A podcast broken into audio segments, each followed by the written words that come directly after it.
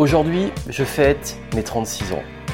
Et pour marquer ce jour spécial et ce nouveau cycle de 12 ans, j'ai envie de partager avec vous aujourd'hui ce que j'ai appris ces 12 dernières années, surtout sur l'art de réaliser ses rêves et vous faire quelques petites révélations sur les choses que vous ne savez pas sur moi et qui peuvent vous servir peut-être en partage d'expérience pour la suite.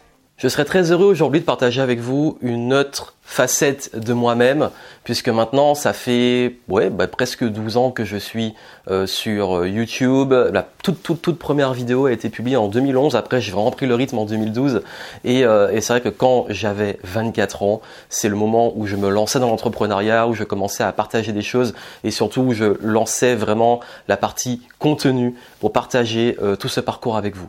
Et je sais qu'il y en a qui sont là depuis très très très longtemps, d'autres qui sont arrivés en cours de route, et c'est vrai que j'ai pas mal de questions et de remarques sur euh, d'où vient ma discipline, comment je trouve l'énergie, comment j'arrive à, persévérer, quel est mon état d'esprit pour développer des projets. Et euh, dans cette série que je fais en ce moment, qui est beaucoup plus basée sur le personnel. Euh, j'ai partagé dans euh, une vidéo précédente, euh, ça me tenait à cœur bah, des réponses à vos questions sur l'argent, où j'ai partagé pas mal de choses mes perspectives sur l'argent, l'entrepreneuriat, etc.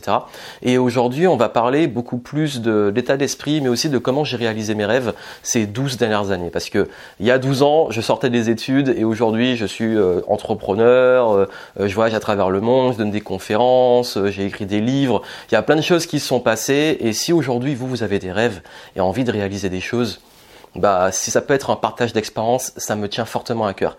Et c'est vrai que là où il y a aussi une mode de faire des contenus très très courts avec les shorts, les reels, TikTok, etc. Moi, j'ai envie de faire des formats longs, des formats posés. Et je crois que vous aimez bien ça, les formats un petit peu discussion, on se livre, on partage. Vous avez des formats où il y a vraiment des conseils purs, et là, c'est plus du partage pour ceux qui veulent aller plus loin parce que j'en ai fait euh, ces formats-là. J'ai beaucoup de retours, hein, notamment sur ma perspective sur la spiritualité, sur l'argent, euh, sur aussi bah, même hein, la vie et l'entrepreneuriat. Donc c'est bien aussi par moment de se poser et de parler de choses qui sont aussi extrêmement importantes plutôt que vous faire des contenus extrêmement courts. Et voici trois étapes pour ceci ou cela. Et d'ailleurs, bah, si oui, j'en fais aussi. Hein, si vous me suivez sur Instagram ou TikTok, vous avez des formats courts. Euh, avec des contenus percutants, c'est toujours mieux hein, au quotidien. Voilà, un petit shot de, de, conseils, mais vraiment là, on reste posé. J'ai envie de prendre le temps. Voilà, déjà, déjà, je suis en flip, 36 ans. Je me dis mince, on rentre dans la deuxième partie vers la quarantaine, donc déjà là, je, j'ai pris un petit coup quand même. Mais d'un autre côté, je me dis bon il euh, faut apprécier chaque période de la vie, il faut pas avoir de regrets. Je suis très heureux de comment j'ai vécu mon enfance, la vingtaine, euh, la première partie de la trentaine, on va dire la première moitié, et là on rentre dans la, deuxième moitié. Et, euh, et d'ailleurs justement, je vais en parler. Je vais parler un peu de choses, des choses que je n'ai jamais dites sur moi, et, des choses aussi qui sont un petit peu plus personnelles sans rentrer dans la vie privée. Pourquoi? Parce que ce que vous savez pas, c'est que oui, bah vous voyez euh, le Johan euh, à travers les différents filtres, que ça soit des réseaux, des vidéos, des podcasts et tout, mais c'est juste, c'est même pas un huitième ou un quart euh, de qui je suis. Et, et c'est vrai que je suis quelqu'un de très très très très très famille, mais je ne montre pas ma famille sur mes contenus parce que forcément, bah c'est pas, ils ont rien à faire là, c'est ma vie privée. Euh, je ne fais pas du vlogging, euh, raconter ma life. Non, je parle plus d'entrepreneuriat et de croissance personnelle. J'ai également aussi un point qui est important que vous savez pas, c'est que oui, bah si je suis très famille, et je pense que dans mes valeurs et tout, ça doit se transmettre. je suis quand même quelqu'un qui paraît extrêmement calme, posé, carré, clair et tout, mais j'ai quand même un côté extrêmement impulsif, un côté extrêmement où je peux prendre des décisions comme ça sur un coup de tête, où il y a beaucoup de choses que je fais de façon extrêmement intuitive, mais on la voit pas forcément, parce que forcément que ça soit dans mes programmes et mes contenus, on me dit souvent oui c'est carré, c'est droit au but, euh, c'est simple, c'est euh, euh, on sent que tu es limite une machine, tu vois, mais en fait pas du tout. j'ai quand même, oui j'ai un côté très machine, je parler de la discipline, hein, les conseils dessus, mais j'ai un côté extrêmement impulsif et intuitif et parfois ça fait péter un câble les gens autour de moi parce que je suis capable de dire ok bon là on fait un événement ou là on fait un projet comme ça ou là on y va et euh, pourquoi Johan? Parce que j'ai envie. Et puis euh, let's go. Et puis il y a je suis beaucoup plus animé par l'intuition que ce que vous voyez et beaucoup de mes contenus beaucoup de mes idées de mes programmes de mes campagnes marketing euh, il y a toute une part d'intuition et de créativité qui vient euh, aussi, et c'est pour ça que quand je parle de discipline, d'énergie, d'entrepreneuriat, euh, c'est pas que être dans une brute, brute d'exécution, parce que vous, vous voyez le résultat de l'exécution, vous voyez la régularité, vous voyez que je poste beaucoup de contenu. Je vais vous dire aussi hein, qu'est-ce qu'il y a derrière, euh, mais vous ne savez pas que derrière il y a une part exécutive, discipline, mais pour produire ça, il faut aussi toute une part créative et une part intuitive. Et les deux, l'équilibre des deux, pour moi, c'est ça qui me tient justement animé pour continuer à avancer. Et d'ailleurs, il y a deux choses dont je parle souvent, euh, notamment pour les profils un peu atypiques, comme on dit, la multipotentialité et le fait d'être introverti et même ancien timide. Je vais y revenir, je vais en parler. Euh, mais c'est vrai que j'ai un côté très calme, euh, pas très... En fait, Socialement, je suis à l'aise, j'ai même un réseau très très fort et comme je vous ai dit, que ce soit la famille, les amis ou même le réseau, moi j'aime avoir des relations qui soient extrêmement fortes et j'ai des gens sur qui je peux vraiment compter, j'ai des liens très très forts. Et après, j'ai des connaissances et tout, j'ai toujours eu du respect. Et depuis très jeune, j'ai toujours été quelqu'un qui qui euh, voilà, qui est respecté, qui respecte les autres, mais qui fait sa vie. J'appartiens pas à un groupe, je suis pas euh, dans un cercle social, j'aime pas m'enfermer dans des groupes. Ce qui fait que euh, j'ai un côté aussi, hein, j'avoue, un petit peu sauvage, mais pas sauvage, juger les gens, les repousser, les critiquer, être agressif, etc. Sauvage dans le genre, je, me mélange pas tout le temps avec n'importe qui, parce que il y a des fois quand j'ai du mal avec quelqu'un, soit dans l'intuition, dans les valeurs ou dans le feeling, je peux pas faire semblant. Donc je suis pas quelqu'un d'hyper sociable, genre je crée du lien avec tout le monde parce que j'ai quand même ce côté sélectif qui sert mais qui peut aussi desservir. Mais bon, je suis comme ça. Et c'est vrai que quand je parle de multipotentialité, tout le monde parle d'authenticité. Et quand je vous dis ça, il y a ce que, vous voyez à travers euh, tous les filtres euh, d'Internet notamment, et même en, en, présence, ce que je vais dégager, ce que je vais vous montrer. Mais c'est pas qui je suis réellement. Et même vous, ce que les gens vont voir de vous de l'extérieur, dans le travail, même votre famille et tout, ils voient pas dans le travail. En fait, on voit tout le temps une part de nous. Donc moi, pour moi, on est des diamants avec plusieurs facettes. Et l'authenticité, c'est ça, c'est cet ensemble-là. Nous avons aussi nos parts d'ombre, nos parts de lumière, et c'est ok. Moi, j'assume, et franchement, depuis que j'assume aussi mes parts d'ombre, euh, que j'assume mes faiblesses, j'assume mes défauts et que j'essaie de les corriger au maximum, mais surtout que je mise à fond sur la partie lumière, sur la partie euh, force, sur la partie compétence, bah, c'est vrai que ça m'a beaucoup débloqué. Et ça, c'est un point sur lequel je voulais commencer, c'est quand on se connaît, mais dans toutes ses facettes, et qu'on n'est pas à chercher à tout le temps c'est un travail important, mais je crois qu'il y a beaucoup de gens qui s'enferment dans tout le temps. Euh, j'ai une blessure, euh, j'ai euh, j'ai un blocage, mais je, émotionnellement je suis comme ça, je suis trop sensible ou je suis introverti, et puis ils s'enferment dans ça. Mais ok, tu peux t'améliorer dessus, tu peux faire un travail sur toi et c'est bien et c'est sain, mais il faut pas non, non plus devenir hypochondriaque dans la croissance personnelle. Ça, c'est un gros piège. Il y en a, ils ont toujours des problèmes. Ils cherchent, et ils cherchent des problèmes et c'est jamais résolu. À un moment, il faut avancer. Et c'est pour ça que ma philosophie aussi, c'est avancer, c'est qu'on travaille sur soi et c'est important. Mais on avance, on évolue. Euh, c'est bon, ok. J'ai pas attendu de, résoudre toutes mes blessures ou de, euh, de casser tous mes blocages pour oser faire des choses dont je vais vous parler. Et et c'est vraiment dans l'action en plus qu'on évolue et qu'on passe des caps. Donc ça me tenait à cœur de vous dire que ce que vous voyez, même de moi ou peu importe, même ce qu'on voit de vous, c'est pas euh, l'entièreté de la réalité de la personne. Et là, si je fais ce format, surtout après 12 euh, ans d'activité intense sur le web, où là vraiment j'ai été à fond pendant 12 ans de régularité, euh, j'ai envie de dire, on peut fake beaucoup de choses. On peut faire semblant de euh, s'inventer une vie, on peut faire semblant d'avoir des compétences, on peut faire semblant euh, euh, d'avoir éventuellement ce qu'on appelle de la preuve sociale, les gens qui nous suivent. Mais il y a un moment, la régularité, être là, tenir une certaine ligne de conduite tout en évoluant, en changeant d'avis sur certains points, c'est parce que c'est sain et c'est normal. Je pense que ça, on peut pas, on peut pas fake. Et, je sais que sur ces 12 dernières années, ce sur quoi je suis le plus fier de moi parce que je parle beaucoup d'échecs et tout, mais là on va parler de réussite. Vraiment, ce qui fait la différence pour réussir au-delà de l'échec. Si je suis fier de moi, c'est vraiment parce que tout ce que je croyais impossible, je l'ai réalisé. Et aussi, je suis toujours resté moi-même et j'ai été régulier. Et peu importe les résultats, j'ai jamais lâché, j'ai toujours continué. Et je voulais partager avec vous ces secrets. Je voulais partager avec vous euh, ce qui moi m'anime. Après, c'est moi. Vous prenez ce qu'il y a à apprendre, adapté à vous. Mais euh, peu importe où vous en êtes, peu importe à quel point vous vous sentez différent, peu importe euh, comment comment vous vous sentez de façon globale dans la vie, j'ai envie de vous dire, tout est possible à partir du moment que vous assumez qui vous êtes et que vous faites ce qu'il y a à faire. Ces 12 dernières années, j'ai réalisé plein de rêves. Il y a le fait aussi bah, d'être diplômé, c'était le premier à finir mes études. C'est pas forcément un rêve, mais j'avais envie depuis très jeune de quand même faire des bonnes études. Donc euh, j'ai fini à bac plus 5. Je rêvais de voyager aux États-Unis et, euh, et, je rêvais aussi d'aller sur un campus américain. J'ai eu la chance de faire un semestre à l'université de Berkeley en Californie et d'être aussi diplômé là-bas en euh, integrated marketing et en négociation.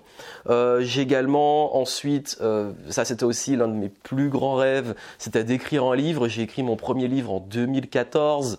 Euh, ensuite, j'ai écrit le journal des succès. J'ai écrit d'autres livres, mais là, je suis en train, au moment où j'enregistre, euh, ça fait longtemps que j'ai pas écrit de livre parce que j'étais occupé sur d'autres choses et puis surtout, j'avais pas forcément des choses à dire à travers un livre.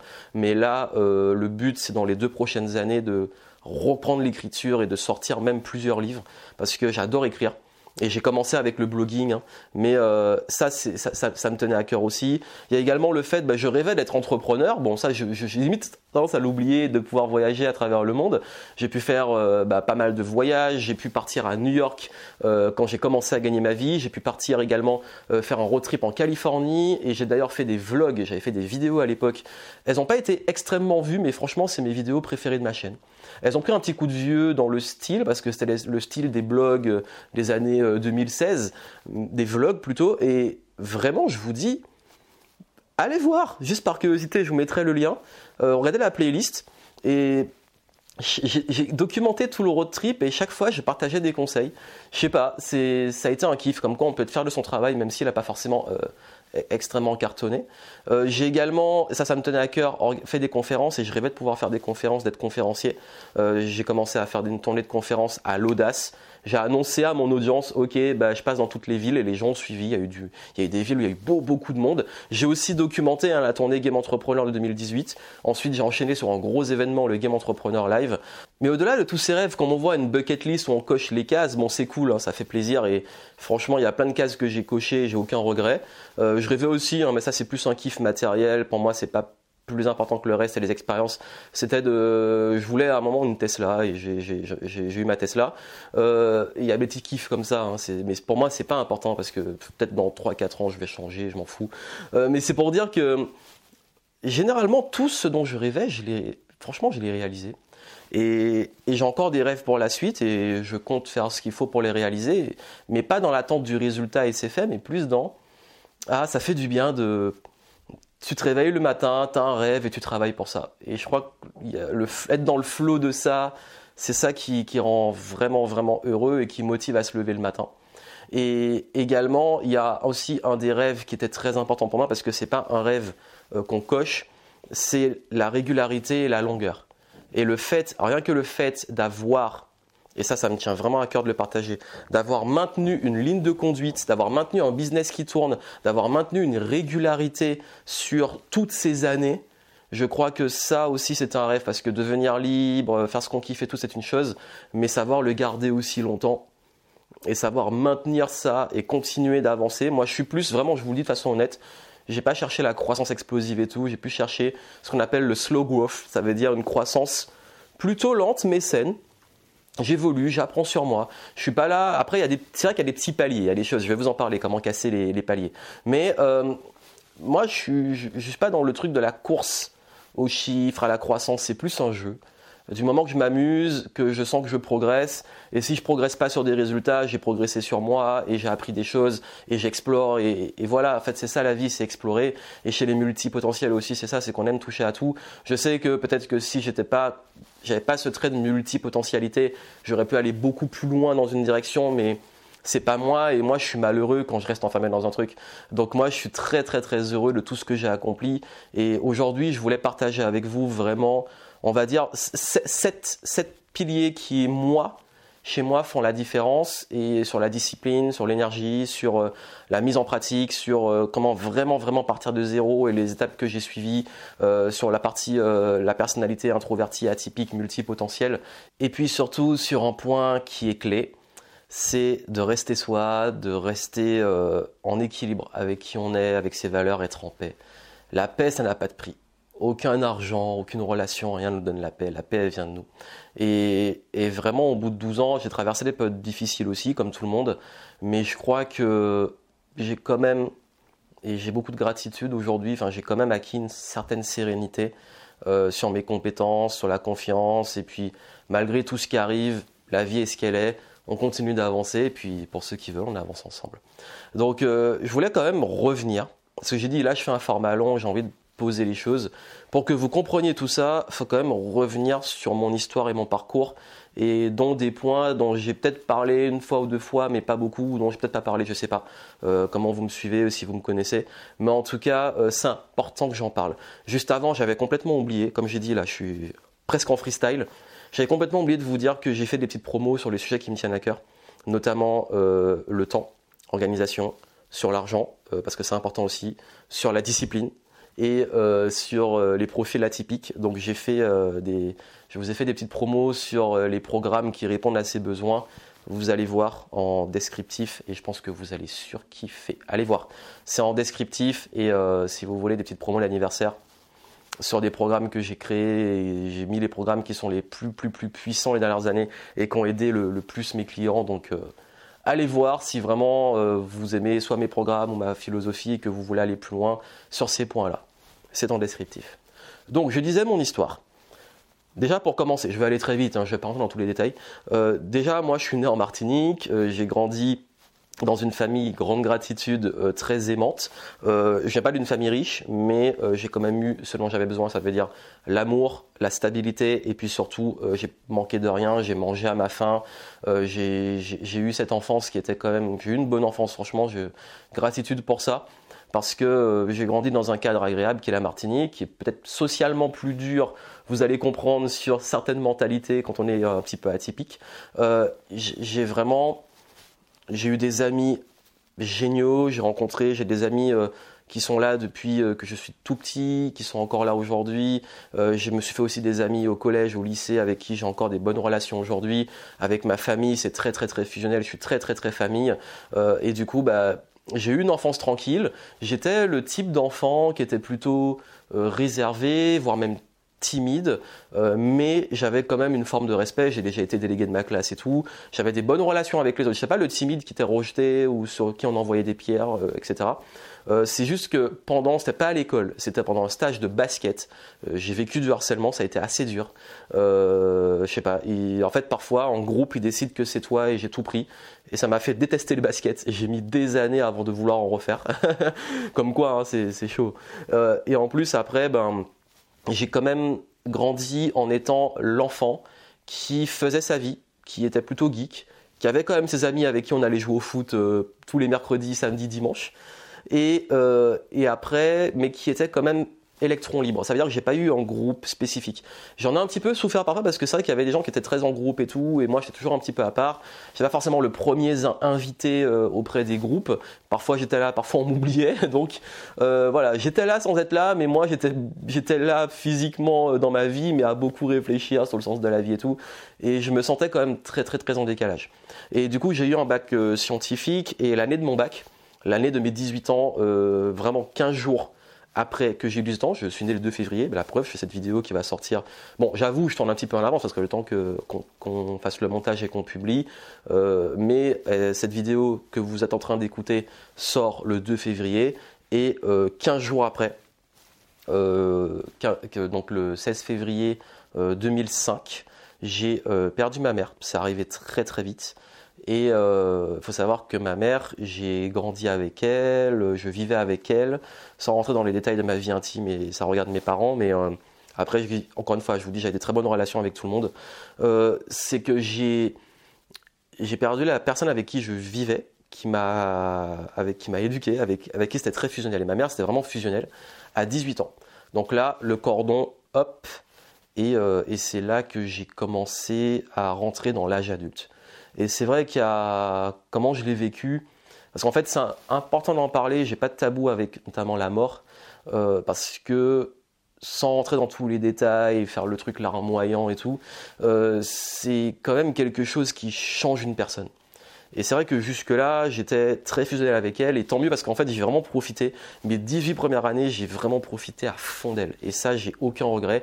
Parfois même, on me le reprochait. Ça veut dire que parfois, il peut arriver que d'autres personnes disent, bon, euh, euh, faut le laisser un peu grandir ou laisse-le un peu faire sa vie ou machin ou euh, Joanne arrête de rester avec ta maman et tout. Non, franchement, heureusement, j'ai profité à fond d'elle.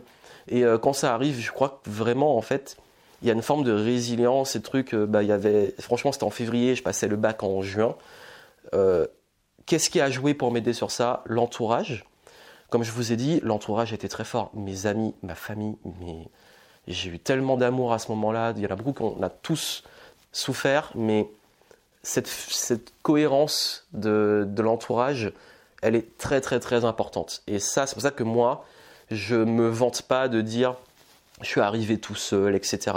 Non, euh, il y a un moment, il y a des, moments où oui, l'entourage peut te mettre dans la merde, mais l'entourage, il est aussi celui qui peut te sortir de situations très difficiles. On peut soi-même aussi, mais là, vraiment, je je peux pas dire que j'ai pas eu euh, ce qui m'a aidé à sortir de ça et encore aujourd'hui ceux qui ont été là à ce moment c'est les gens euh, non seulement sur qui enfin ils peuvent compter sur moi mais aussi les gens qui sont restés très proches de moi donc c'est dans les moments difficiles qu'on voit vraiment qui compte et qui est important. Et c'est à ce moment-là que j'ai compris vraiment la valeur de la famille dans le sens la valeur des amis et de la famille et des relations fortes et pas du fake. Et ensuite donc comme je vous ai dit j'ai plutôt eu un deuil sain et puis je pense que je pense que naturellement on est peut-être préparé psychologiquement à ça. C'est dans l'ordre peut-être des choses même si ça arrive trop tôt. Euh, ça peut choquer quand je dis ça hein, mais je crois que dans ma tête je me suis dit bon j'ai été très triste ça a été très dur mais bah il reste toute, la vie devant toi tu as 18 ans tu commences ta vie en fait et qu'est-ce qu'elle aurait aimé? Donc là j'ai passé mon bac je suis parti faire mes études à Troyes, j'ai fait une école d'ingé. Ça a été la pire année de ma vie, hein, 2005-2006, parce qu'en fait, j'avais besoin de changer d'air. Je voulais vraiment quitter la Martinique. Je me suis dit, bon, c'est bon. Euh, après tout ça, j'avais envie de changer d'air. Et du coup, je suis parti. Mais Troyes, c'est pas une ville. Euh, je crois qu'elle a bien évolué, mais à l'époque, euh, on s'ennuyait un peu quand t'es antillais, t'arrives là, il fait froid, euh, t'es tout seul, tu dois créer du lien et tout. Et puis en plus, j'ai découvert, il y a une sorte de choc culturel. En fait, on n'imagine pas, on se dit les Antilles, c'est la France, mais culturellement, il y a énormément de différences et j'ai eu beaucoup de mal à m'intégrer. J'ai appris, j'ai réussi, encore aujourd'hui, je, vis en France, mais euh, ça a été très dur, le froid, j'étais pas... Franchement, un truc tout con, on, on ne sait pas qu'on est Entier, on ne connaît pas le fait de se réveiller le matin, euh, à part ceux qui se réveillent vraiment très tôt, 4-5 heures. Mais chez nous, à 6 heures, il fait jour. Toute l'année. C'est peut-être un petit peu plus long euh, entre décembre et février, mais toute l'année, il fait, jour à 6 heures. Ici, euh, j'allais, en cours, en vélo, dans le froid, il faisait nuit. Et je rentrais chez moi, il faisait nuit, j'ai pas compris. Enfin, il y a un moment, il en plus, j'avais un système un peu comme la fac, et il y a des fois où j'arrivais pas à aller en cours, j'arrivais pas à me réveiller, j'étais pas bien. Donc je vous dis, cette première année, d'ailleurs, les Antillais, les premières années euh, qu'on vit, première année loin de la famille, dans le froid, etc., avec le premier hiver, c'est toujours très dur. Il y a une phase de déprime et ça, tout le monde en parle. Hein. Toutes les générations euh, qui partent faire leurs études euh, en parlent. Et donc, encore une fois, ça m'a forgé. C'est vrai que je me sentais très seul à cette période. Je me suis fait des amis à trois et des amis que j'ai encore aujourd'hui pour certains, mais ça a été beaucoup de solitude, beaucoup de persévérance. Euh, ensuite, j'ai eu la chance dans mes études d'arriver et de finir à Bordeaux. Et là, waouh, ça a changé la vie. Hein. Bordeaux, j'ai besoin d'avoir, vraiment commencé à vivre à Bordeaux. Euh, autre ambiance, autre dynamique et tout. Je me suis fait aussi encore des nouveaux amis qui sont des très amis très proches aujourd'hui. Et, euh, Bordeaux, bah, j'ai fini mes études, j'ai eu l'occasion de voyager pendant mes études. J'ai fait une école de commerce et on fait des stages un peu partout. J'ai fait un stage dans une start-up à Vancouver en 2009. Et, euh, et, là, au même moment où je faisais ce stage, j'avais commencé à ouvrir un blog.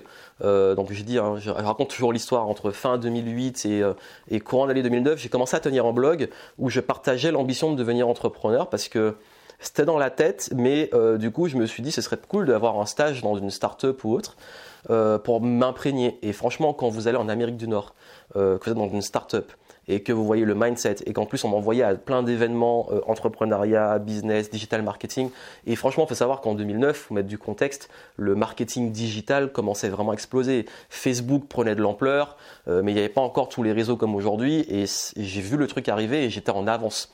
Et ce qui fait que quand je suis rentré en France, euh, en 2009, je me suis dit, bah, je lance ma boîte pendant mes études et surtout, euh, je veux en vivre euh, quand je prendrai mon diplôme, je veux en vivre. Donc j'ai été diplômé en 2011 et pendant la fin de mes études, j'étais étudiant, mais en même temps, j'avais créé une sorte entre guillemets d'agence digitale, le truc est super à la mode maintenant aujourd'hui.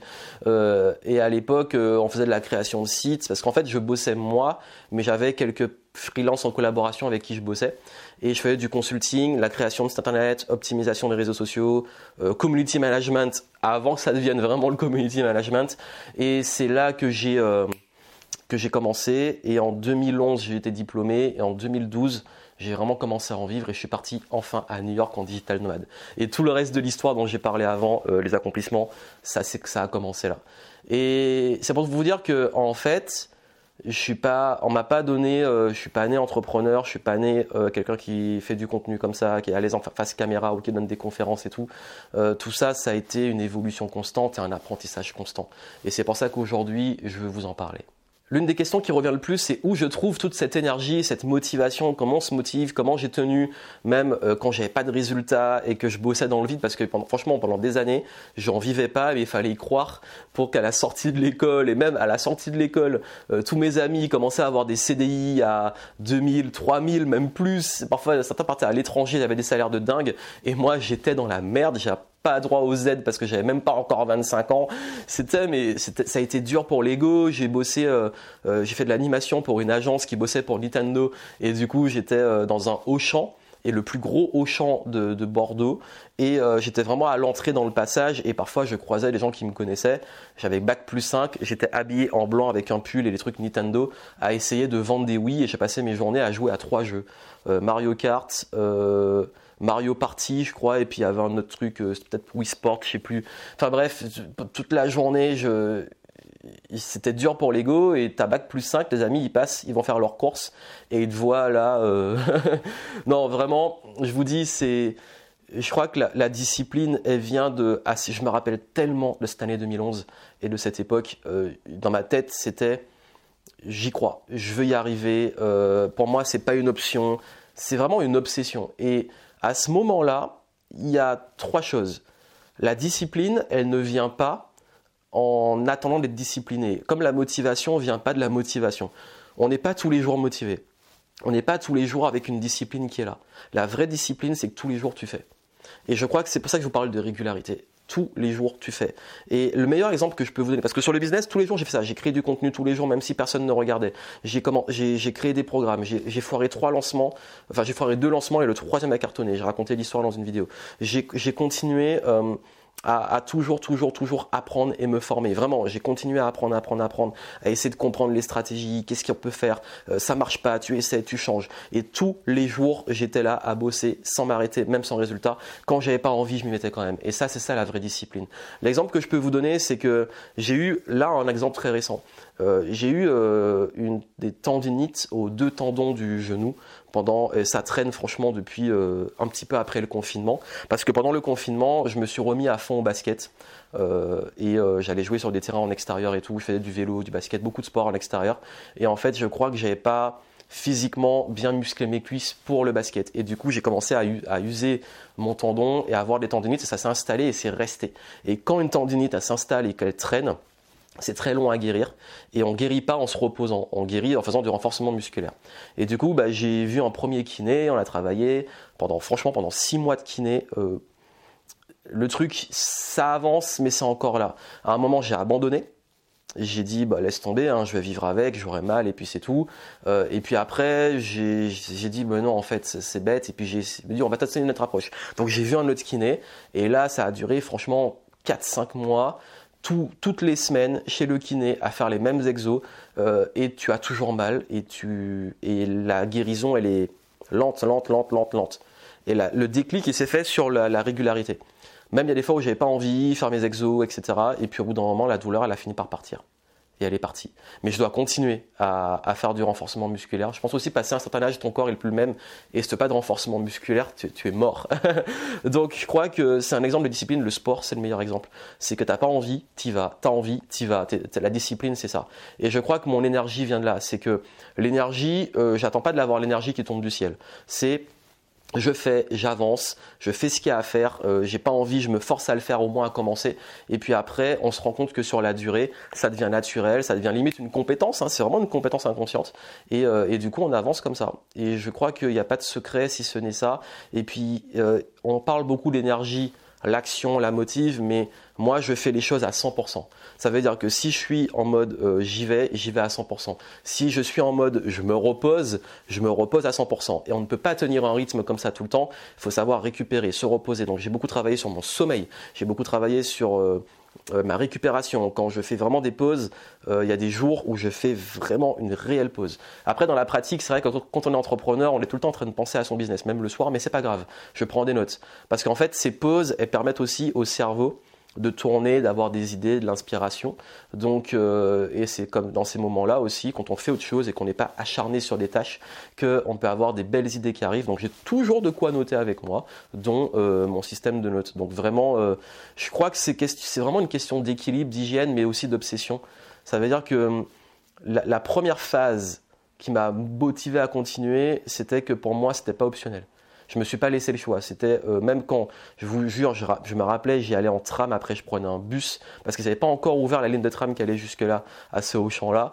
Euh, tous les jours, quand j'y allais le matin à ce travail pour euh, jouer à la Wii, il y a pire au monde, mais au bout d'un moment, t'en as marre, hein, t'en peux plus. quand tu vas tous les matins là et que tu penses à ton rêve que tu veux réaliser, ben en fait, dès que je rentrais le soir, je bossais. Et, ça, c'était déjà en 2011, hein, mais c'était la deuxième partie de 2011, c'était l'automne. Euh, et c'était principalement, surtout là où je vendais les Wii, c'était avant Noël, parce que c'est la période euh, avant les fêtes. Et ils voulaient écouler les stocks pour vendre la Wii U qui venait de sortir.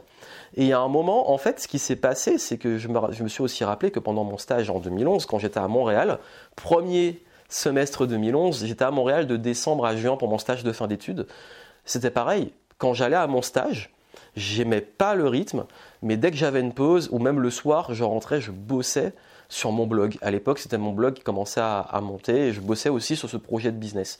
Donc c'est pour vous dire que plus tôt on commence, plus on a des résultats. Et à l'époque, il n'y avait pas encore tout ce qu'on a aujourd'hui qui facilite l'accès. Alors, ça a double tranchant. Il y avait moins, euh, il y avait plus de barrières à l'entrée, mais donc moins de concurrence. Aujourd'hui, moins de barrières à l'entrée, plus, de concurrence. Mais euh, franchement, j'ai aucun regret d'avoir utilisé cette période pour me lancer. Ah oui, précision quand même qui est ultra importante, c'est que j'ai quand même été forgé à la mentalité nord-américaine. J'ai parlé de Montréal, j'ai parlé de Vancouver avant, j'ai parlé de Berkeley. Ah, franchement, cette mentalité, je l'ai acquise là. Mais je vais vous dire de façon extrêmement honnête et transparente, le vrai secret de ma discipline, de mon éthique de travail, de ma régularité, de ma volonté, de ma persévérance, vient de ma mère. C'est pour ça que ce dont je vous ai parlé avant euh, est extrêmement important euh, sur mon histoire. Et j'ai grandi quand même dans une famille où le sport, le dépassement de soi, euh, le fait d'avoir une stimulation intellectuelle était quand même très importante. Et quand j'étais jeune, même mes parents me disaient euh, euh, pense à un métier qui t'ouvre pas des portes, t'enferme pas dans un truc comme technicien et tout, tu seras obsolète. Euh, lis des livres plutôt que de rester devant tes jeux, tu peux jouer mais pense à lire. Tous ces conseils-là, quand t'es ado, tu dis oh c'est bon, et puis après avec le temps tu vois l'importance du truc, mais c'est resté, je vous rassure. Euh, pour tous ceux qui ont, je pense pas qu'ils vont voir jusque là, je sais pas, mais en tout cas, vous inquiétez pas, même les enfants, euh, on leur dit des trucs, s'ils comprennent pas tout de suite, c'est là et ils comprendront tôt ou tard. Mais euh, il y a aussi le sursaut d'orgueil. Et je crois qu'on parle souvent de l'ego. Et on dit que l'ego est mauvais et tout. Non, il faut une part d'ego. Et moi, j'ai ce truc. C'est pas ma motivation. Hein. L'orgueil n'est pas un truc qui m'anime au quotidien. Je suis pas quelqu'un d'orgueilleux. Par contre, euh, c'est vrai que je peux être orgueilleux quand je rencontre un frein ou un truc sur lequel je peux avoir honte. Quand je me suis retrouvé en grande surface avec des gens que je connaissais qui me voyaient comme ça, il y a eu un sursaut d'orgueil de euh, ok, dans un an, dans deux ans, euh, je, serai, je serai là. Quand je suis dans la merde ou qu'il y a un problème ou qu'il y a des périodes où j'ai manqué d'argent, sursaut d'orgueil, non, je veux pas. Je veux pas couler, je veux pas être dans le rouge, je refuse. Donc j'ai cet orgueil par rapport au standard. Je l'ai aussi dans le sport si je joue au basket, si je joue au foot, et qu'il y a un moment, où je vois que je, ma performance n'est pas bonne, ou qu'on me fait un reproche, euh, ou que je, rate trop de paniers, ou que je fais trop de merde sur le foot, ou même dans le sport, je suis pas au top. Il y a un moment, je peux vriller, je peux me dire, attends, non, c'est pas ton niveau là. Hop, euh, et sur ce d'orgueil, et là, je passe à un autre level, et là, euh, et parfois, ça peut arriver, hein, même dans un match et tout, et les gens ils disent, mais, mais pourquoi? Attends, le, gars, il jouait comme ça, et puis maintenant, euh, on n'a pas compris. Et ça arrive, c'est normal, parce qu'il y a des fois, on n'est pas dedans, même dans le business, même dans les affaires, même dans la conférence. Il y a un moment, t'es pas dedans, c'est pas ton jour et tout, et puis t'as, tac. Alors parfois ça peut être sur une journée. Tu as, eu une mauvaise journée, t'étais pas dedans. Le lendemain, boum, sur ce d'orgueil. Donc j'ai une sale journée, ok. Par contre aujourd'hui je décide que je vais être au top. Donc je crois que ça c'est important. Et l'orgueil est bien placé, pas mal placé, bien placé. Euh, un petit coup de temps en temps là pour se mettre la petite claque qui va te réveiller et te remettre à ton niveau, c'est important. Et il en faut, il en faut. Et ça, ça joue énormément. Il y a un point fondamental qui est la capacité à apprendre très très vite. Et beaucoup disent ouais mais t'as des facilités, t'es au potentiel ou ceci cela. Est-ce que t'es pas né avec une intelligence machin? Écoutez, je sais pas. Euh, on aime bien dire aux gens qu'ils ont acquis, ils ont un truc qui est inné. Euh, moi, quand je vois comment j'ai bossé dans ma vie, c'est ça que je voulais prendre le temps de vous raconter tout ça avant. Euh, je pense que jamais été un enfant oui, mais je crois que c'est l'éducation. J'ai jamais été un enfant à qui on a dû forcer pour faire son travail de classe. Euh, j'étais naturellement discipliné, même dans l'apprentissage. Euh, mais je pense que très très jeune, j'ai tellement touché à tout que je pense que j'ai développé peut-être des connexions qui me font apprendre plus vite. Ça veut dire que euh, tout petit, j'étais ultra curieux euh, et j'avais déjà des activités qui me stimulaient. Euh, j'ai fait du des arts martiaux très très jeune. Ça, pour le corps, pour le sport, bah, ça crée des facilités. Aujourd'hui, je fais n'importe quel art martial. On me dit ah mais t'as trop de facilité, t'apprends trop vite. Ouais, mais j'ai commencé le karaté, j'étais tout rikiki. Donc mon corps, il est habitué à apprendre des mouvements il a certaines comme on appelle, hein, la, mémoire euh, euh, corporelle, etc. Enfin, tous les mouvements, les automatismes et tout. Donc forcément, pour moi, le sport est plus facile parce que j'ai fait des sports très jeunes. Euh, pareil pour le cerveau, j'ai quand même une famille qui m'a beaucoup aidé à travailler la mémoire, l'esprit critique, m'intéresser aussi à des choses culturelles. Donc je crois que, ouais, c'est peut-être ça qui est dommage c'est que je, garde une profonde croyance. On a beau dire qu'en France tout le monde est égaux, mais selon le milieu où, tu nais, euh, non, nous ne sommes pas égaux. Quelqu'un qui n'a pas cette stimulation des parents, qui n'a pas euh, euh, peut-être des gens, ou même maintenant l'accès à l'information et tant mieux. Et vous avez le choix, hein. vous pouvez aller sur YouTube ou sur TikTok ou sur Instagram pour voir les trucs qui vous éduquent. D'ailleurs, TikTok en Chine est filtré que pour l'éducation. Alors que dans le reste du monde, c'est de l'abrutissement total. Donc déjà, vous voyez le truc. Parenthèse fermée. Et voilà, vous avez le choix. Ce genre de contenu, il marche beaucoup moins bien. Mais même, hein, l'éducation marche moins bien. Le divertissement, tout, ça marche mieux. Mais pourquoi? Parce que la masse, c'est ce qu'elle veut. Mais si vous avez envie de sortir de la masse, vous ne pouvez pas vous comporter comme la masse. Donc, je crois que quand tu es dans un milieu qui te tire vers le bas, où tu as des parents qui passent leur temps à consommer, ou qui réfléchissent pas, ou qui te font pas lire, ou qui te même te donnent pas la confiance en toi de pouvoir aller plus loin, etc. Si t'as pas ça qui vient de quelqu'un de l'extérieur ou de toi-même, tu as un déclic ou un sursaut d'orgueil justement, bah c'est compliqué.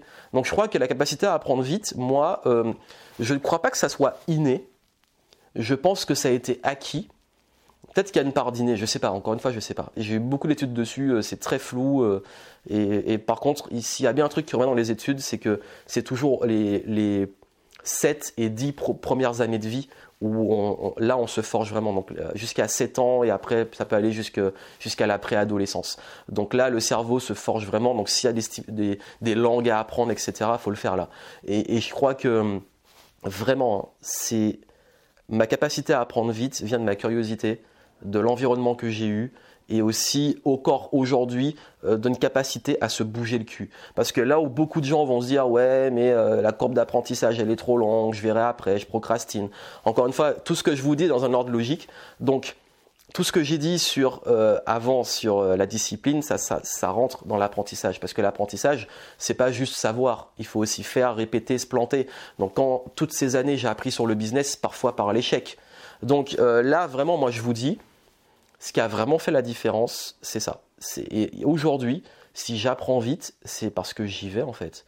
Beaucoup de gens, ils vont rester, ouais, je sais pas, ou j'abandonne, etc. En fait, euh, il y a déjà une minorité qui commence, la majorité des gens ne commencent même pas. Ensuite, on a une partie de ceux qui ont commencé qui continuent, mais dans ceux qui continuent, il y en a plein qui vont abandonner. Et il y a ceux qui continuent encore plus, mais qui finissent tôt ou tard par abandonner. Et ceux qui réussissent, c'est ceux qui sont encore debout. En fait, la réussite, c'est quand tu restes debout, là où tout le monde échoue. Et c'est une question de, hop, c'est comme une sorte de course sans fin. Le but, hein, c'est une image, c'est une métaphore. C'est pas, on n'est pas en train de courir euh, en compétition avec les autres. C'est pas une course dans la vie. Mais je parle juste, c'est un marathon, la vie.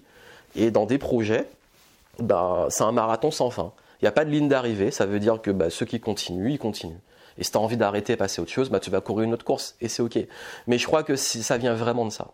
Donc ma mentalité, c'est vas-y, on fait, on teste, on expérimente, on répète, on se plante, on y va. C'est comme ça que j'apprends vite. Il n'y a pas de secret. Et vraiment, j'aimerais vous dire que euh, c'est un truc, hop, tu télécharges comme dans Matrix, dans ta tête. Non, ça marche pas comme ça. c'est beaucoup de persévérance. Si vous voulez ma méthode pour apprendre plus vite, allez voir la méthode FAST. Je vous mettrai aussi dans les dans les programmes où je mettrai peut-être une petite promo pour euh, pour l'anniversaire. Mais en tout cas, la méthode FAST, j'enseigne vraiment comment apprendre plus vite. Si ça peut intéresser certains d'entre vous. Il y a forcément un point qui aurait pu être handicapant et qui est important pour vous, c'est l'aspect de la timidité. Alors, je vous dis, j'ai déjà fait une vidéo où j'ai vraiment expliqué la différence entre être timide et introverti et comment surmonter la timidité. Donc, du coup, je vous mettrai le lien. Si vous voulez aller la voir, ce sera peut-être plus simple euh, si vous voulez vraiment approfondir le sujet. Mais en tout cas, moi, euh, je sais que quand j'étais plus jeune, j'étais très timide, j'avais du mal à parler à des inconnus. Et, euh, en fait, c'est en, en, prenant de la confiance en soi, en le fait rien qu'aussi d'avoir quitté la Martinique, parce qu'en fait en Martinique, il y a un point que je voulais aborder maintenant, c'est vrai que quand on est un peu différent, c'est très dur parce que socialement aux Antilles, les gens sont très très durs. Ça veut dire que c'est très dur parfois de rentrer juste dans un cercle. Parfois, vous pouvez arriver dans une soirée, euh, les gens se connaissent et tout le monde vous regarde bizarrement. On s'intègre, on est quand même ouvert, on n'est pas non plus entièrement sauvages, mais on est quand même plus sauvage que, que la moyenne. Mais après, c'est partout, hein. même quand je suis arrivé à Bordeaux, il y avait beaucoup de cercles fermés, tu rentres pas comme ça. Mais ça pour vous dire qu'aux Antilles, le truc qui est le plus dur, c'est euh, il y a beaucoup de jugement. On juge énormément aux Antilles. Et vraiment, tous les Antillais le confirmeront. On se compare beaucoup, on juge beaucoup. Donc quand on est un peu différent, quand on est timide, on a toujours peur du ridicule. On a extrêmement peur du ridicule. Et, euh, quand déjà on a une personnalité timide, et qu'on est en plus dans une société où euh, t'as pas droit à l'erreur, où on peut te ridiculiser comme ça, euh, où les gens se moquent beaucoup, jugent beaucoup, ben forcément tu es coincé et tu te dis mais il faut vraiment pas que je fasse un truc ridicule. Et comme tu es déjà timide, ben, tu es complètement bloqué et t'avances pas dans la vie. Et puis finalement, en fait, tu avances, tu te fais ton, ton cercle et tout. Mais, mais je crois vraiment qu'il y a eu un gros déclic quand je suis parti faire mes études et que j'ai vraiment quitté la Martinique. Parce que là, t'as pas le choix euh, t'es obligé. En fait, avant, je pouvais un petit peu compter sur la famille, les parents, l'entourage, les cousins, cousines. Euh, une fois que t'arrives, t'es tout seul, bah tu dois faire ta démarche tout seul. Donc t'as pas le choix. Donc si je suis timide, euh, je finis. comment je fais? Je, je, meurs dans mon coin. Faut aller parler aux gens, euh, faut, faut sortir faire ses courses, etc. Donc je crois que ma timidité, elle a commencé à s'envoler quand j'ai pas eu le choix déjà. Et puis surtout, après, c'est une question de développer sa confiance en soi. Donc c'est un gros travail de fond. J'ai fait une vidéo dessus, ça vous intéresse. Après, il y a un autre point qui est le fait d'être introverti. Et je différencie vraiment timidité et introversion. Euh, être timide, c'est euh, t'as as du mal à être jugé, tu as peur de ce qu'on va penser de toi, tu as du mal à aller vers les autres, tu presque aussi, ça peut inclure une phobie sociale. Être introverti, c'est juste être plus calme, plus observateur, euh, tu parles pas beaucoup, euh, tu laisses plutôt venir ta terre plutôt que tu vas vers. Euh, donc être introverti, c'est un trait de caractère qui pour moi n'est pas handicapant, là où être timide euh, est vraiment handicapant et un, frein dans la vie et quelque chose faut, sur lequel il faut travailler. Et sur les introvertis, être introverti, bah, j'ai appris à m'assumer j'ai appris à être comme je suis. J'ai fait aussi, encore une fois, ces deux contenus, j'ai fait du contenu dessus. Euh, j'ai fait euh, une vidéo sur euh, bah, le pouvoir des introvertis et les avantages des introvertis. Vous pourrez aller la voir aussi. Deux thématiques que j'ai beaucoup approfondies. Euh, et ça, ça fait une grosse différence parce que quand tu quand assumes que tu es comme ça, bah, tu utilises tes forces d'observation, d'écoute, de poser les bonnes questions. Et ça m'a servi dans le business. Ça veut dire que j'ai une approche euh, moi, je suis pas bon pour aller vendre euh, directement à froid auprès des gens. Ben, j'ai attiré. J'ai fait une stratégie de contenu. où les gens viennent vers moi et après je gagne la confiance comme ça. Parfois c'est plus long. Hein. Forcément, j'aurais une personnalité beaucoup plus extravertie et tout. Je pense que sur des métiers comme on fait, ça va plus vite. Par contre, en étant introverti, je pense que je dure plus parce que je crée des relations plus profondes. Et mon audience, il se trouve qu'on attire les gens qui nous ressemblent, donc j'ai beaucoup d'introvertis dans mon audience. Là, comment je le sais? J'ai vu comment les contenus dessus ont marché et euh, les programmes que j'ai lancés sur la thématique sont ceux que j'ai le plus vendus comme quoi. Donc ça veut dire qu'il y a un besoin et c'est des gens de l'ombre. Ça veut dire que j'ai lancé, euh, lancé un truc sur les introvertis et j'ai vu en j'ai eu plein de clients. Franchement, il y a eu des dizaines de clients. À un moment, on était à, plus de 250. C'était, c'était un truc de malade. Et, je me suis dit, mais d'où sortent ces gens? Ils sont dans mes listes, mais je les vois jamais en fait. Parce que forcément, je suis un peu comme ça. Moi, quand je suis sur Internet, je vais pas tout commenter tout, euh, liker tout. Euh, je suis pas tout le temps présent. Donc, je crois qu'il y a quand même ce truc. On attire les gens qui nous ressemblent, mais euh, oui, vous pouvez réussir en étant introverti. allez voir les contenus que j'ai fait dessus, comme ça j'aborde le sujet. Et pour vous dire, là, si vous voyez à temps, pour le mois de février, je vais sortir quelque chose de nouveau et des nouveaux contenus et une série dessus pour aider encore plus ceux qui se sentent atypiques en décalage. Donc introvertis, hypersensibles euh, et multipotentiels. Et d'ailleurs, parlons-en des multipotentiels, la multipotentialité. Je l'ai déjà abordé un petit peu avant, en parlant un petit peu des différents projets et tout. Mais aujourd'hui, je crois que, encore une fois, euh, beaucoup en souffrent parce que c'est une question de rapport aux autres et de jugement. Je crois que le plus gros problème des multipotentiels, c'est pas le fait d'être multipotentiel, c'est euh, la, difficulté à s'assumer et le rapport avec les autres, et notamment ce que vous renvoie les autres. Forcément, quand on est multipotentiel, qu'on est touche à tout, il y a beaucoup de gens qui vont pas comprendre ce que vous faites, ou votre carrière, ou votre parcours, ou votre CV. Euh, il y a beaucoup de gens qui vont vous reprocher peut-être de faire beaucoup de choses, mais d'être euh, excellent dans rien. Ou ils vont vous dire que vous êtes instable, ou ils vont vous dire que vous avez tendance à ne pas rentrer dans une case qui peut les rassurer. Les gens ont besoin des cases pour se rassurer. Et c'est vrai que là où on peut se rendre malheureux et beaucoup me disent qu'ils ont des problèmes avec ça et qu'ils ont du mal, c'est pas juste vis-à-vis d'eux-mêmes directement. Il y a des problématiques dont je parle dans quelques instants, mais il y a aussi euh, le fait d'avoir besoin de se sentir compris et euh, trouver sa place dans une société qui a besoin de cases pour être rassurée. Et je vais vous dire une chose, en réalité, euh, c'est quand on s'assume et quand on est bien, qu'on commence à s'en foutre et que on est naturellement, quand on s'en fout et qu'on est confiant, on est plus validé par les autres. C'est comme ça. Et du coup, bah, moi, il y a beaucoup de gens, bah, et finalement, quand j'assume et qui comprennent pas et tout, tout ce que je fais, pourquoi je change tout le temps de truc ou pourquoi je suis touché à tout, bah, ils finissent par euh, après me dire, alors c'est quoi tes nouveaux projets? Ah, t'as fait plein de trucs et puis ils m'envient parce que je fais tellement de trucs et je kiffe en plus, je suis heureux dans tout ça que finalement, en fait, eux, ils sont enfermés dans une case dans laquelle ils se mettent tout seuls et ils s'ennuient. Et, du coup, ça intrigue. Et puis l'autre chose pour les multipotentiels, c'est aussi vous avec vous-même. Arrêtez de vous dire euh, je suis instable, arrêtez de vous dire ouais mais j'ai aucune place dans ce monde. En fait, votre place, elle est déjà, vous êtes déjà à votre place. Donc juste exprimez la multipotentialité en utilisant vos forces, votre exploration, euh, tout ce qui vraiment vous tient à cœur pour pouvoir euh, avancer, continuer en étant vous-même, en étant dans différentes passions, différentes capacités. Et c'est vraiment quand on assume qu'on se débloque. Et vraiment pour vous aider, notamment sur la carrière, euh, sur le fait de gagner confiance, etc., allez voir mon guide pour les multipotentiels. On a fait un guide.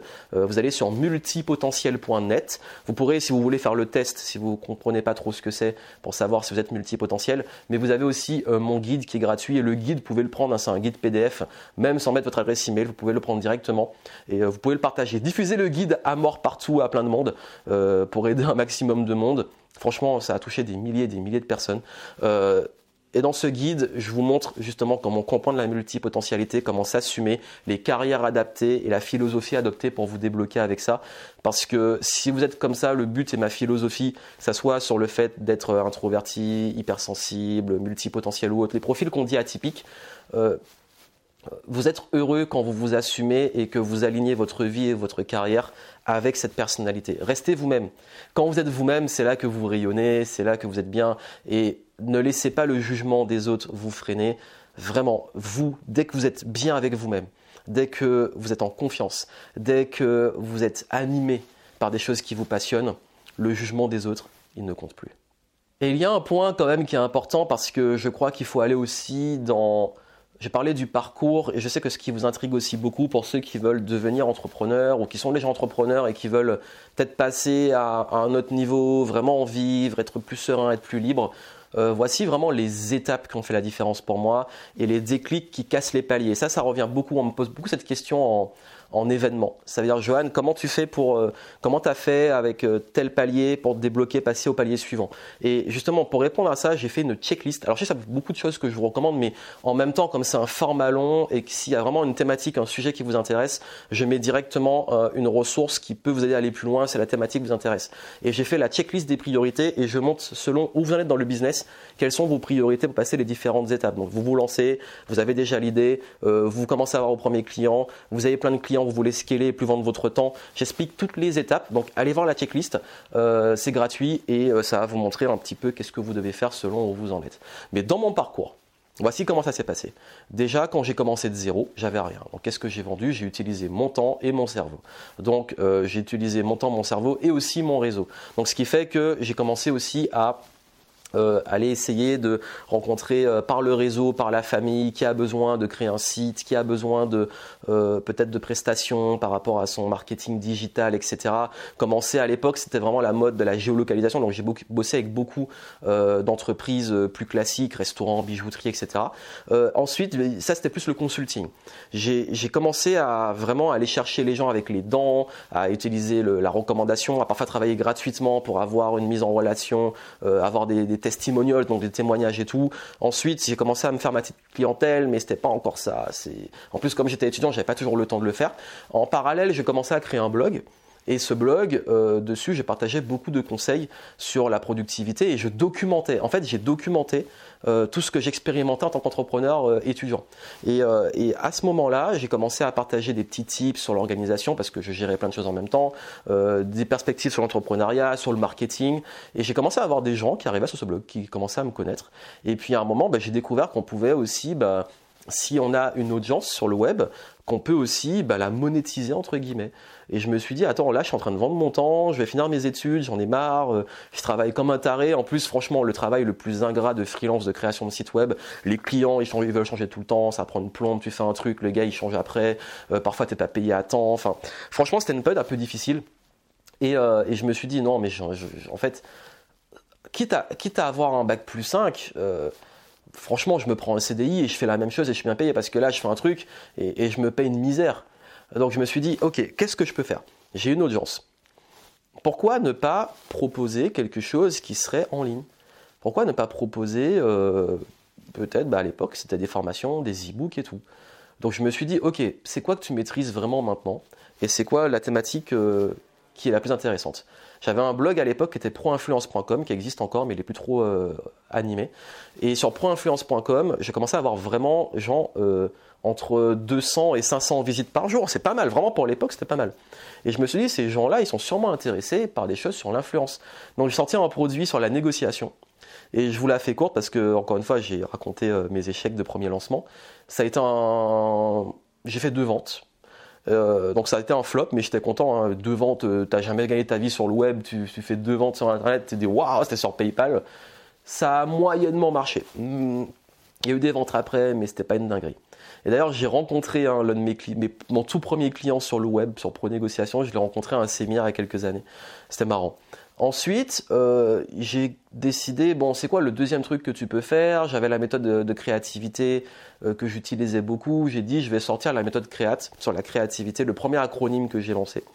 Euh, et je me suis dit, voilà, il y a des gens qui sont intéressés pour les entrepreneurs, pour innover, peut-être dans le guidon, etc. J'étais vraiment passionné par l'innovation à ce moment-là. Donc j'ai lancé ça. J'ai fait un petit peu plus de ventes, mais pas de quoi encore en vivre. Hein. Franchement, tu gagnais à peine, tu n'arrivais même pas à 1000 euros en fait, sur plusieurs euh, semaines. Donc là, je me suis dit, c'est pas mal. Il y a un truc, hein, je tiens un truc, mais euh, je vais pas en vivre comme ça. Et troisième lancement. Donc là, on arrive plus loin. Et je me dis, non, là, j'en ai marre. Entre temps, hein, on arrive au fameux automne où euh, je fais, je travaille en grande surface. Et je passe Noël en Martinique, je rentre, je reviens et je dis, bon, là, 2012, j'en vis, j'en ai marre. Et je parle vraiment de la partie online. Et quand j'étais en Martinique, j'ai entre-temps des contrats de freelance Donc euh, voilà, je la fais courte, mais à côté de ça, j'avais quand même des prestations que je devais assurer hein, en tant que consultant et agence freelance, entre guillemets. Et après, tac, on arrive euh, aux portes du printemps 2012. Et là, je me dis, et si je lançais un truc sur la productivité Parce que c'est le sujet qui marche le mieux sur mes visites sur mon blog. Et j'ai sorti, euh, à l'époque c'était Agir, accomplir ses projets, je crois. Et productivité, procrastination, tout ça. Et là, explosion de vente. J'ai lancé le truc par email le matin, je me rappelle, j'étais à dépassement à Paris. Et euh, je lance le truc, je suis en stress. J'étais tellement en stress, j'ai envoyé l'email le matin, j'ai même pas programmé. J'ai fait envoyer à 8 heures. Je suis retourné me coucher pour être dans le déni. Et à un moment, par curiosité, 8h30, ah, je regarde et je vois euh, notification PayPal, PayPal, PayPal, PayPal. Et puis après, je vois que ça augmente, ça augmente, ça augmente. Et là, je me dis, oh et, et, là, je fais en deux jours plus de 2000 euros et je me dis, waouh. En fait, j'ai 2000 euros à l'époque par mois, ça me suffisait pour vivre. Je me dis, ben en fait, j'y suis arrivé. Après, il commence à avoir le stress. Tu te dis, est-ce que je peux le refaire? Parce que ça se trouve, tu avais une liste, tu avais des gens, tu as fait le truc, mais est-ce que ça va continuer? Et, du coup, bah, non, ça n'a pas continué. Mais euh, au fil des années, j'ai trouvé d'autres modèles. Euh, après ça, je suis parti à New York, j'ai eu des clients en consulting, j'ai eu des clients euh, qui commençaient à acheter mes produits. Donc j'ai mis en place le petit système et sur le blog, il y avait le truc avec la possibilité d'acheter mes produits par rapport aux articles. Et du coup, il y avait des ventes. Mais euh, c'était d'un mois à l'autre, ça variait énormément. Et en plus, c'était très basé sur le SEO. Et à l'époque, quand Google a changé, ça m'a mis une grosse claque. Et là, on avance. À un moment, j'ai eu un modèle où je lançais des programmes régulièrement. Donc chaque mois, ça me faisait des, bons trucs. Mais euh, c'était fatigant. Et après, euh, j'ai commencé à sortir des plus gros programmes parce que je me suis dit, là, il me faut trop volume de clients. Je vendais des trucs à entre 50 et 100 euros. Euh, il fallait vraiment beaucoup de monde pour être rentable. Et je me suis dit, bon, j'ai pas une grosse audience, je vais essayer de lancer des plus gros programmes. Et de fil en aiguille, j'ai commencé à mettre en place des modèles entre des petits et des gros programmes, ça se vendait, euh, je faisais du mailing, j'ai commencé à faire de la vidéo sur, sur YouTube. Euh, là, je fais un bond dans le temps. Là, les leviers qui ont fait la différence, ça a été la visibilité sur les blogs, sur YouTube. À l'époque, vraiment, ma chaîne, entre 2013 et, euh, et 2017, ma chaîne YouTube, elle a vraiment explosé et performé. Euh, et à ce moment-là, parce que c'était l'âge d'or aussi de YouTube, et là, j'ai eu beaucoup de trafic, beaucoup de clients euh, sur différents programmes. Et, euh, et ensuite, enfin, un gros bond dans le temps, euh, j'ai commencé à beaucoup plus passer en système. La différence se fait sur les systèmes, sur les funnels, sur l'acquisition, euh, mesurer aussi euh, d'où viennent les gens, qu'est-ce qui marche, etc. Donc là, c'est tout un travail d'optimisation et de croissance, tout en systémisant ce qui fonctionne, donc permettre que ça puisse tourner automatiquement. Donc j'ai réussi à faire ça pendant des années, et puis après j'ai lancé l'écosystème Game Entrepreneur qui a cartonné, où là en fait la différence c'est que c'était des plus gros volumes et des des périodes sur les trimestres où j'avais beaucoup de clients, euh, mais c'était beaucoup des beaucoup plus gros clients et mélangé à des petits programmes. Donc en fait, j'ai trouvé un équilibre qui fait que mon business il s'est développé comme ça. Et après, bon, en 2019, je suis passé beaucoup plus sur l'événementiel euh, et mon modèle économique était beaucoup basé sur les immersions, etc. et les consultings. Et en 2020, bah, il est arrivé ce qu'il est arrivé. Et en 2020, euh, j'ai dû repasser à fond sur le business en ligne. voilà. Et après, bon, on a continué, je me suis adapté. Bref, c'est pour vous dire que euh, dans cette évolution, ça a toujours été euh, du test and learn. Et ce que j'ai appris de plus important, vraiment, et ça je vous le dis, c'est très important, ce que j'ai appris, c'est que j'ai eu pendant toutes ces années vu beaucoup de modèles, les lancements orchestrés, donc les super lancements. Il y avait aussi euh, Cash Machine de Frank Kern où il automatisait à mort et tout. Enfin, il y avait plein de modèles pour gagner sa vie et on s'y perd. Et en fait, j'ai essayé des modèles. Par exemple, les super lancements, moi, ça n'a jamais marché. C'est pas mon truc. Euh, L'Evergreen marche mieux. Euh, enfin, j'ai trouvé mon modèle et je sais qu'il y a beaucoup de façons de, qu'on vous montre de faire du marketing et du business. Il y a beaucoup de modèles, mais il faut trouver celui qui est adapté à votre personnalité, à votre fonctionnement, à votre besoin aussi euh, psychologique. Parce que moi, euh, tout basé sur des lancements, euh, ça me stresse. Je me dis, je base toute mon année, mon CA sur des lancements. Je dépends de partenaires et tout. Moi, j'aime pas dépendre des autres ou de timing ou me dire, là, c'est à une chance, le truc, faut qu'il soit parfait. Euh, moi, je suis plus pour l'evergreen et la régularité. Vous avez compris, ma force, c'est la régularité. Donc moi, je crée plutôt des systèmes qui tourne régulièrement et ça me rassure aussi et je suis plus au contrôle. Donc trouvez un modèle qui vous correspond et c'est là que ça fera une différence. Voilà pour tout ce que je voulais partager avec vous. Je sais que c'était long, mais je voulais vraiment faire un format long je voulais partager en même temps comment vous voulez euh, faire un truc différent sur euh, autant d'années. Et, et, je voulais vraiment vous montrer aussi ce qu'il y a derrière tout ce que vous voyez, ce qu'il y a aussi dans l'état d'esprit, ce qu'il y a dans les choses qu'on ne montre pas forcément, on parle pas. Et j'ai toujours eu cette ligne de conduite de vous montrer les échecs mais aussi les réussites, de vous montrer les résultats, les conséquences mais ce qui les provoque pour vous aider à avoir le fond et vous rendre autonome.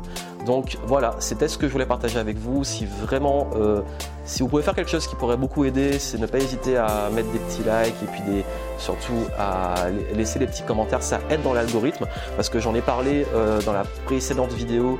On a dit, bah, j'avais répondu à la question pourquoi j'avais si peu de, euh, de vues alors que mon contenu était bien pour ceux qui aiment.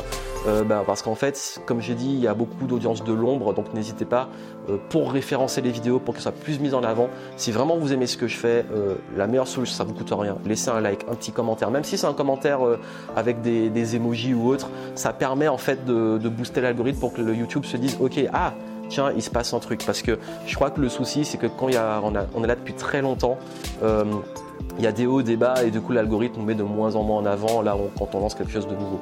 Je le sais parce que j'ai lancé une nouvelle chaîne YouTube sur un autre projet et elle marche beaucoup mieux. Donc c'est pour ça que je vous dis ça. Donc euh, ça vraiment c'est ce que vous pouvez faire si vous voulez vraiment contribuer et aider à ce qu'on continue. Et quelle va être la suite? Ben, on continue, euh, je vous laisse des surprises, vous allez voir, j'en parlerai après. Et puis surtout, n'oubliez pas de continuer d'agir en conscience, de mettre du sens et de la passion dans ce que vous faites. Et puis si vous voulez profiter euh, des petits cadeaux que je vous ai faits pour euh, mon anniversaire, vous avez tout en descriptif. Et puis n'hésitez pas à me suivre aussi sur les différents réseaux. Je vous souhaite beaucoup de succès, merci à vous d'être encore fidèle, d'être là. Et on se retrouve pour des futures aventures. À très bientôt.